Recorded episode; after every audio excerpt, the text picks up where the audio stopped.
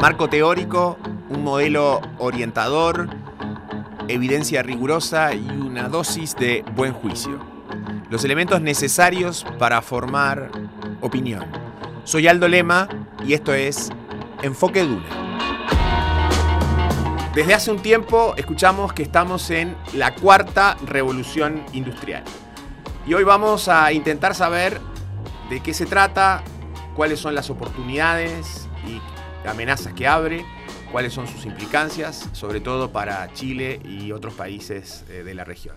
Y para eso vamos a conversar con Fernando Braco, que es un ingeniero uruguayo que vive en Santiago desde 2002, eh, fundador de Godelius, una filial de Sido Coppers, que justamente está dedicada a varios de los temas relacionados con esta gran transformación eh, tecnológica y además en un sector emblemático para Chile como es la minería. Hola Fernando, bienvenido. Hola. Suele, suele ubicarse la, primera revolución industrial en, Inglaterra, como es bien sabido, en el, siglo XVIII, con el inicio del, desarrollo capitalista, este, luego la segunda revolución industrial, por decir de alguna forma, hacia fines del siglo XIX y apareció el motor de combustión interna, la electricidad, en fin. Y por último, eh, hemos hablado, hemos escuchado hablar casi como un cliché en estos últimos años, este, primero, eh, al, cierre del siglo XX, de la, tercera revolución industrial, en la erupción de la era digital, los computadores comunicados, las telecomunicaciones que se transformaron, Internet, para finalmente eh, desencadenar, no sabemos si hay un límite exacto, quizás no, en esto que hoy es eh, también como cliché conocido como la cuarta revolución industrial. ¿Cómo la caracterizarías? Este, ¿De qué la distingue? ¿De qué se trata? Perfecto. es, un buen punto para empezar el, tratar de eliminar eh, rigidez en la forma en que uno se aproxima a su definición. Efectivamente, hay una bastante extendida forma de referirse a la cuarta revolución industrial y eh, se debate sobre si efectivamente tiene sentido trazar una frontera o no, particularmente en relación a la llamada revolución digital. Eso es la que a partir de los 80 sobre todo y eh, haciendo eclosión en los 90 y principios de los 2000, particularmente en el mundo de, de las telecomunicaciones y sobre todo de la información, tuvo lugar. La, caracterización de esta cuarta revolución industrial es, por lo tanto, hasta cierto punto arbitraria. hay, hay, algunas novedades que eh, yo creo que sí merecen el, considerarse como categorías que eh, por su escala, por su velocidad, por su implicación o la diversidad de sus, implicaciones, eh, bueno, le dan sentido a esta nomenclatura de cuarta revolución industrial muy en particular eh, la noción de que el mundo digital, ese que sí ya está vigente desde hace algunas décadas, empieza a nutrir al mundo físico. A veces se le llama eh, el objetos o, entidades ciberfísicas. Esta es tal vez una síntesis eh, simplista, pero me parece que es un buen, una buena hebra para hacer referencia a esta gran novedad. O sea, cuando hablas de, lo, de que va a, lo físico, significa que evidentemente también abarca otros sectores. O sea, tiene, por ejemplo, un inmenso impacto en la industria, en la industria en el sentido tradicional del término. Eso es en la industria de manufactura, en la industria... En la metalurgia. Eh, en la metalúrgica, en la minería, para poner el ejemplo que tú ponías en la, en la introducción. la, la caracterización de esta eh, interacción entre el mundo cibernético y el mundo físico eh, está siendo radicalmente transformada por esta cuarta revolución industrial. Porque desde esto que se suele llamar IoT, eso es Internet de las Cosas, que permite tener una capilaridad en términos de las señales que uno utiliza para tomar decisiones.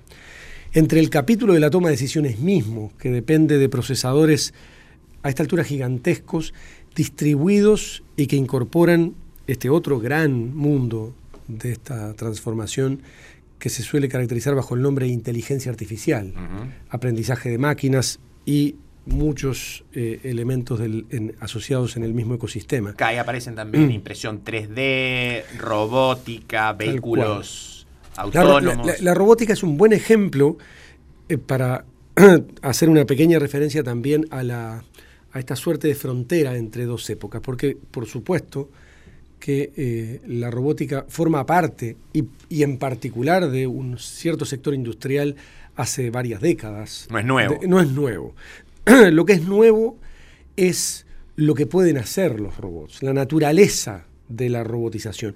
Eso es, hay una robótica eh, de plantas ensambladoras de autos que tiene décadas de funcionamiento, que uno eh, debe de algún modo asociarla a un, lugar confinado, muy controlado, en donde el proceso que gobierna el robot es eminentemente predeterminado. Eso es preprogramado. Fundamentalmente distinto es el escenario en el que el robot se encuentra con contextos no determinados, no estructurados, variables y en donde crucialmente tiene que tomar decisiones que no están preprogramadas. Esa es como la diferencia entre la robótica actual y la que estamos acostumbrados previamente, que, la veíamos en una planta eh, de ensamblaje de vehículos o algo similar. Es efectivamente una diferencia muy importante, sobre todo en términos de lo que vuelve viable como aplicación robótica. Eso es, empiezan a ser posibles aplicaciones en escenarios no estructurados en donde eh, con la, eh, digámoslo así, robótica tradicional no hubiese sido eh, posible siquiera concebir afrontar. El, imaginar un robot que se de algún modo se incorpore a un, a, a un escenario en donde uno no puede predeterminar con lo que se va a encontrar es esencialmente una novedad de esta cuarta revolución industrial. Y eso es muy aplicable, por ejemplo, a sectores como la minería en Chile y otros. La minería es un ejemplo eh, notable. Eh, la minería tiene una multitud de razones por las cuales esta cuarta revolución industrial eh, la encuentra como un terreno muy fértil. Por un lado, se encuentra típicamente en sitios muy remotos, eh, esos sitios son crecientemente difíciles en términos de su explotación, a veces bajo tierra, en condiciones atmosféricas complicadas. Agregado a eso, por supuesto, las restricciones ambientales y la conciencia social asociada con todo ello ha modificado fundamentalmente lo que se puede y lo que no se puede hacer en minería. Y entonces, claro, aplicaciones vinculadas con esta revolución industrial aparecen cantadas como respuesta a muchos de los desafíos que de allí surgen, desde temas de seguridad de las personas hasta temas medioambientales que pueden ser resolubles por esta vía, hasta la capacidad de incorporar, y aquí eh, lo menciono como, como una línea de pensamiento que muestra la fecundidad de estas ideas, esta noción general de operar a distancia, Vale para la minería, vale para la agricultura, vale para el mundo submarino, vale para la astronáutica. Estamos en Enfoque Duna con Fernando Braco, que es ingeniero, fundador de Godelio, justamente una empresa del eh, grupo Sido Coppers que se dedica a temas relacionados con la cuarta revolución industrial, como él decía, teleoperación, teleoperación en, en minería. Entonces diríamos que la parte eh, central de esta, eh, de, esta de esta nueva tendencia en robots, por ejemplo, que es un elemento, como tú mencionabas, muy importante dentro de toda esta gran transformación tecnológica, tiene que ver con la capacidad de los robots para aprender de su entorno. Eh, otra cosa que lo hace viable es que me supongo los costos hoy de desarrollar un robot de estas características ha, este, ha descendido también significativamente. El, impacto, claro, corre en, varias líneas paralelas, algunas de las cuales se pueden ver eh, de manera más abstracta con la misma línea de pensamiento con la que eh, se suele caracterizar la tasa de crecimiento de, eh, en el mundo de la información o en el mundo informático. Existe una, muy conocida ley de Moore que refiere a en qué periodos se duplica la capacidad de procesamiento. De información. Este, y este, este fenómeno de algún modo, eh, mantenido con una, una crudeza eh, eh, impresionante a lo largo de décadas ya, empuja efectivamente a la miniaturización de muchas de las soluciones. Ah, eso, eso traducido implica también una baja fundamental en los costos. O sea, vuelve viable no solo porque técnicamente es viable, sino porque la ecuación económica eh, ha cambiado radicalmente. Y parecería que entonces que en un sector con la escala que tiene, que tiene el minero y con su globalización también en el sentido de que hoy hay operaciones en varios países en, el mundo, en muchos casos, de las principales empresas, eh, Chile parece tener una oportunidad eh, en desarrollar innovaciones tecnológicas e incluso luego pensar en exportarlas. Eh, ¿Es tan así? Inmensa, inmensa. Yo creo que estamos frente a un, ejemplo más en donde el escenario está todavía muy abierto, en donde una buena parte de la conciencia de esta transformación no alcanza para caracterizar bien exactamente cómo se va a desarrollar, pero es un terreno inmensamente fértil y que tal vez en eso sí eh, se ajusta muy bien esta, esta suerte de analogía con anteriores grandes transformaciones, particularmente la transformación digital anterior, la tercera revolución. La de los 90. Exacto, porque ahí también se dio el escenario, particularmente en la industria de las telecomunicaciones, en que se volvió evidente en cierto momento que la transformación iba a tener repercusiones gigantescas, pero no todo el mundo, y diría, en general, el, el signo de la época en el 95, en el 98, a pesar de estar consciente de esta transformación, eh, generaba más perplejidad que certezas. Esa perplejidad tiene algo de eh, fascinante, además, porque genera una inmensa cantidad de avenidas posibles. Si uno lo traduce retrospectivamente y dice, bueno, ¿quién jugó a qué en los 90?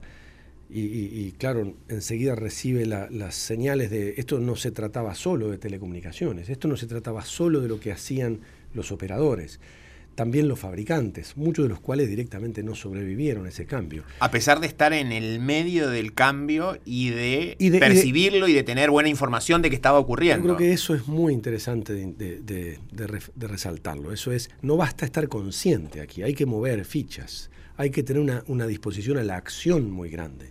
Hay que tomar riesgos, ciertamente.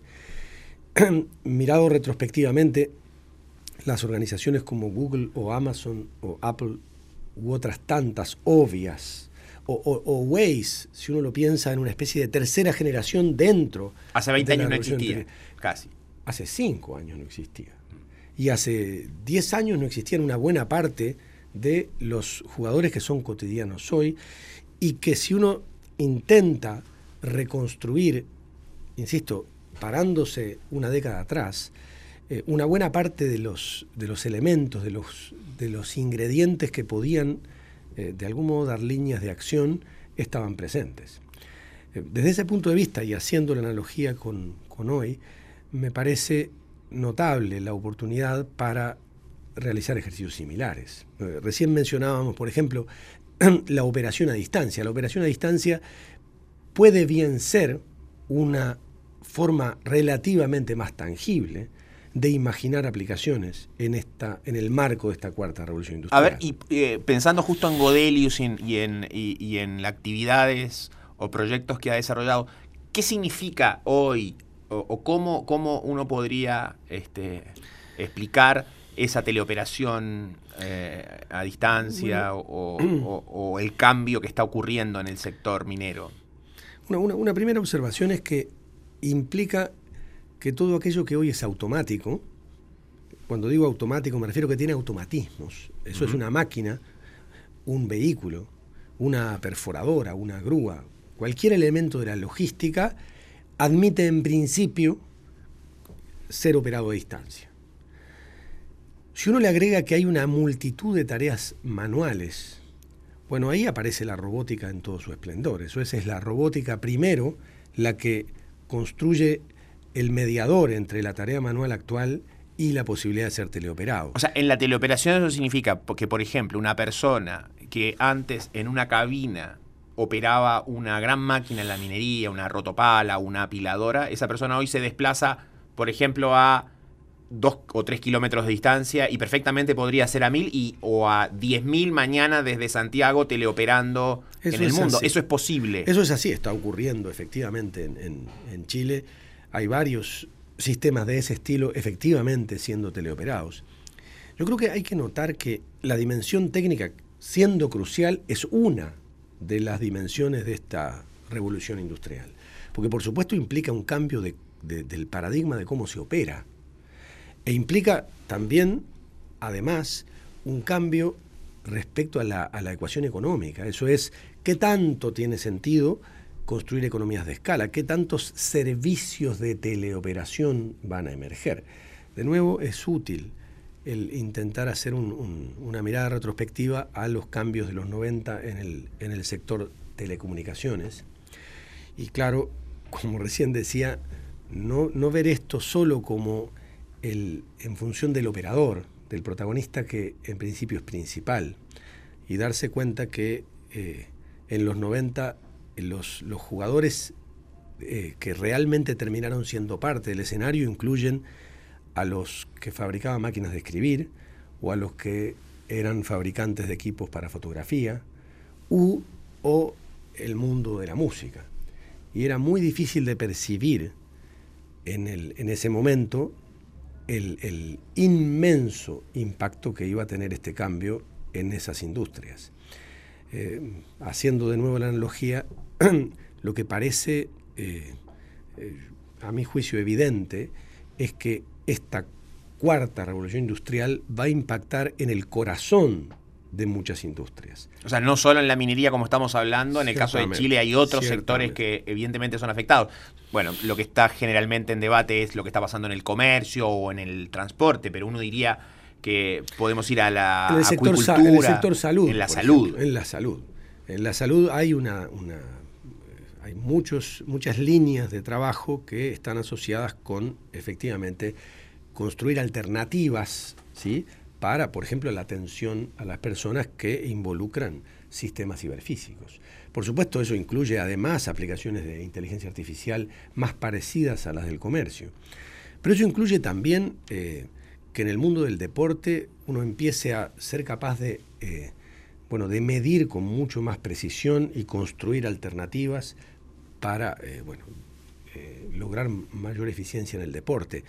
O la, existencia de una industria emergente de exoesqueletos, que es, una, eh, es un pariente cercano del, mundo ortopédico, digamos, pero que eh, tiene unas posibilidades y unas aplicaciones gigantescas. Y evidentemente que ah, también esto abre la posibilidad como oportunidad de que una vez que se desarrollan muchos de estos servicios o de este cambio tecnológico, esta revolución eh, en algunos sectores en Chile hay una evidente este, posibilidad de exportarlos. Y, en ese sentido es más, de nuevo, oportunidad más que amenaza. es por naturaleza global. Una buena parte de la conversación depende de la existencia de conectividad, de conectividad en donde la abundancia de ancho de banda y, la latencia baja, eso particularmente la latencia baja tiene que ver, eh, para traducirlo de manera tangible, con imaginar un joystick que es movido en un cierto lugar del mundo y que en el lugar de destino hay una máquina, un brazo de un robot o algún actuador que reacciona. el típico delay, el rezago. exacto, el tiempo de reacción tiene que ser muy bajo para que la aplicación sea eh, viable. Pero uno pensaría que mm. desarrollos de este tipo, también en otros sectores este, que, en Chile se podrían eh, materializar, luego son perfectamente completamente eh, pensables o para desarrollar en otros países. Son, son por, naturaleza, ¿sí? El, imaginar un centro de teleoperación, efectivamente, eh, no hay ninguna razón de fondo, no hay ninguna razón en donde la tecnología lo vuelva insalvable para que no sea un centro de teleoperación que, en donde los destinatarios de la teleoperación pueden estar en cualquier lugar del mundo. Típicamente estas grandes transformaciones tecnológicas, transformaciones tecnológicas de gran escala, que, como decíamos han ocurrido varias en, los últimos 250 años, eh, bueno, son vistos como amenaza por, por, las pérdidas de empleo que eventualmente este, van generando en sectores, pero al mismo tiempo estamos viendo aquí ejemplos concretos de que en esencia hay una transformación de los empleos, o sea, el operador que sale de la cabina en la propia mina, eh, en el caso de, la minería, y pasa a teleoperar la máquina a distancia. Y obviamente que luego hay una cantidad de efectos derivados de la transformación tecnológica. Entonces, eh, en otros sectores, Chile, ¿cómo juega? ¿Qué, ventajas competitivas eh, tiene como para que definitivamente esto se transforme en una gran oportunidad más que en la amenaza que suele estar en los titulares de los diarios? Bueno, una, forma de reflexionar sobre esto es hacerse la pregunta también retrospectiva. Eso es, ¿en qué momento eh, se construye la ventaja competitiva? O en todo caso, más allá de Chile específicamente, ¿quién tiene, si alguien tiene alguna ventaja en el punto de, partida? Y de algún modo, en muchos de los aspectos que eh, son la consecuencia de esta transformación enorme, todavía no se ha jugado el partido. Hay algunos adelantados. Quizás Amazon es lo más emblemático en algunos sectores y, con ganas de ir a otros. Y eso tiene que ver un poco con su escala ya, ¿no? ¿Eso es, relevante o uno diría que, se, puede, se puede competir a pesar de, no tener esa escala hoy tan global? Bueno, yo creo que la, respuesta, en, mi opinión, es categóricamente sí. Se puede jugar. se puede jugar y, el, y el mundo está muy abierto porque Amazon, que es un player absolutamente central, pero que tiene muchos rasgos de la revolución industrial anterior. Eso es en donde una buena parte de lo que explotó Amazon es lo que hizo lo que fue viable a partir de la gran plataforma de comunicaciones y particularmente este concepto de la nube. Eso es el distribuir primero capacidad de procesamiento y memoria y luego, y esta es una novedad de la cuarta revolución industrial, distribuir inteligencia. Y esto sí, son aplicaciones masivas en donde un jugador como Amazon obviamente está notablemente bien posicionado. Que no significa que tenga su futuro asegurado, porque parece la historia decirnos, la de los 90, que aquellos que eran los incumbentes en ese momento y que iban a ser quizás jugadores por mucho tiempo, varios de ellos no terminaron siéndolo. Eso, eso es, un, es un buen punto, pero más allá de pronosticar específicamente el curso de acción allí, lo que, Digo, lo pienso como oportunidad, en el fondo de decir, esto no, es, no, está, no está asegurado su futuro de manera que otros perfectamente pueden ser desafiantes. Es tal cual, pero, pero además, tal vez una, forma eh, alternativa de mirar este problema es empezar a mirar todo lo que no hay. Empezar a mirar aplicaciones, eh, eh, desarrollo de software, por ejemplo. Uno piensa desarrollo de software, bueno, es un tema manido. No, desarrollo de software pensando en robots o en aplicaciones de IoT, plataformas IoT. IoT, como decías, Internet, de las cosas. Internet of Things, Internet de las cosas. Bueno, hay un mundo emergente y hay un sistema operativo robótico que es de algún modo análogo a Linux, que se llama ROS, el Robotic Operative System, que está recién a los efectos de eh, esta observación sobre oportunidades está recién empezando.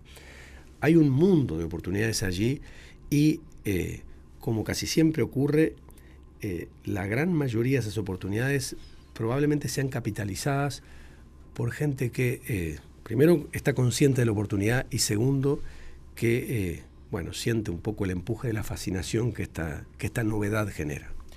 Creo que emergen algunas ideas, evidentemente, para el tema de las de las políticas públicas, quizás esto puede ser parte de, otro enfoque Duna eh, en, el futuro en temas de propuestas y, de qué hacer.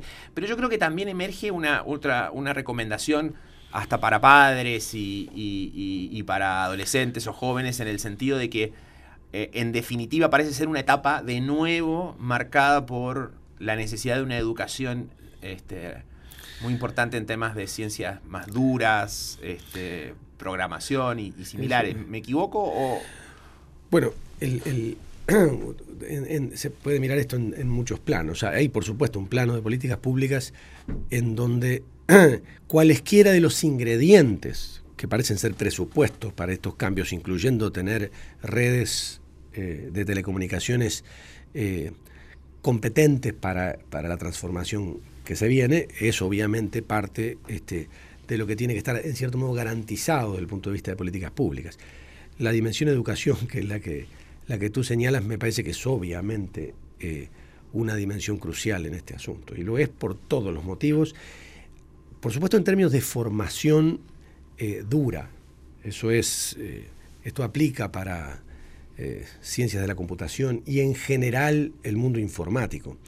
Implica también acercarse al mundo más electrónico, electromecánico, mecatrónico. Sí. nótese que hay una dimensión a veces no se recogen cuando uno lo, razona en términos como de disciplinas, que tiene mucho que ver con la bueno, con esta, esta dimensión más cultural, más blanda, de cómo pararse frente a esto, que de algún modo parece tan esencial como la otra. Eso es, no basta ser un, ingeniero robótico eh, excelente para construir una avenida que permita desarrollar eh, aplicaciones eh, fértiles en la cuarta revolución industrial. Claramente se necesitan otras, otras condiciones, esas probablemente las abordaremos en otro enfoque Duna, con Fernando Braco, ingeniero uruguayo, eh, fundador de Godelius, una filial de Sido Coppers que está dedicado a teleoperación y, a, robótica en la minería desde ya hace varios años. ¿Siete? Siete. desde 2011. Hemos conversado sobre este cliché, pero que de alguna manera es como un marco de referencia la cuarta revolución industrial. Los invitamos para otro enfoque Duna aquí en Radio Duna.